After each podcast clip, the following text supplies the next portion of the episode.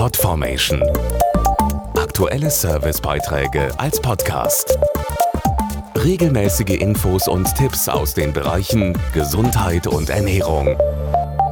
Aller guten Dinge sind drei, sagt man ja. Doch wenn es um die Grippeimpfung geht, sind vier vielleicht doch besser.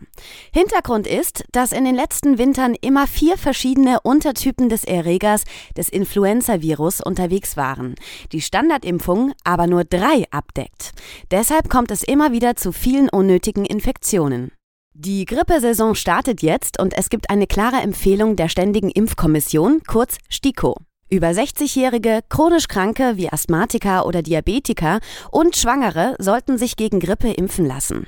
Genauso aber auch, wer im Job viel auf andere trifft oder im medizinischen Bereich arbeitet.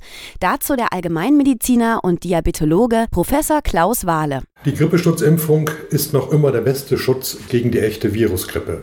Allerdings besteht bei den in Deutschland zur Verfügung stehenden Grippeimpfstoffen ein gewisses Restrisiko. Grund ist die Möglichkeit eines sogenannten Mismatches, wie es zum Beispiel im letzten Winter sehr deutlich der Fall war. Mismatch steht hier für eine fehlende Übereinstimmung bei der Grippeimpfung mit den tatsächlich zirkulierenden Viren. Im letzten Jahr wurden mehr als die Hälfte aller Influenzaerkrankungen durch den Virustyp ausgelöst, der nicht im aktuellen Impfstoff enthalten war. Es gibt bereits seit 2013 Grippeimpfstoffe, die Antigene gegen alle vier Subtypen enthalten und so einen breiteren Schutz bieten als die Dreifachimpfstoffe. Aus meiner Sicht gehören deshalb in einen vernünftigen Grippeimpfstoff alle vier Grippestämme. Die gesetzlich Versicherten bekommen in der Regel den herkömmlichen Dreifachimpfstoff können aber auf Wunsch auch den breiteren Vierfachimpfstoff selbst bezahlen. Alle Fragen zur Grippeimpfung beantwortet Ihnen auch Ihr Hausarzt oder jeder Allgemeinmediziner.